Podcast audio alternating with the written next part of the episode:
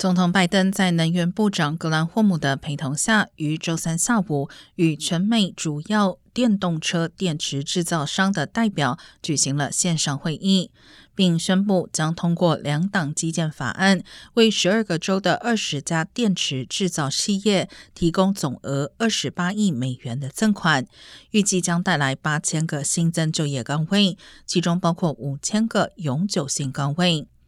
拜登称，在电动车最为关键的电池部件方面，中国已经控制了全球近一半的产量。透过投资该产业，希望增加美商的市场份额。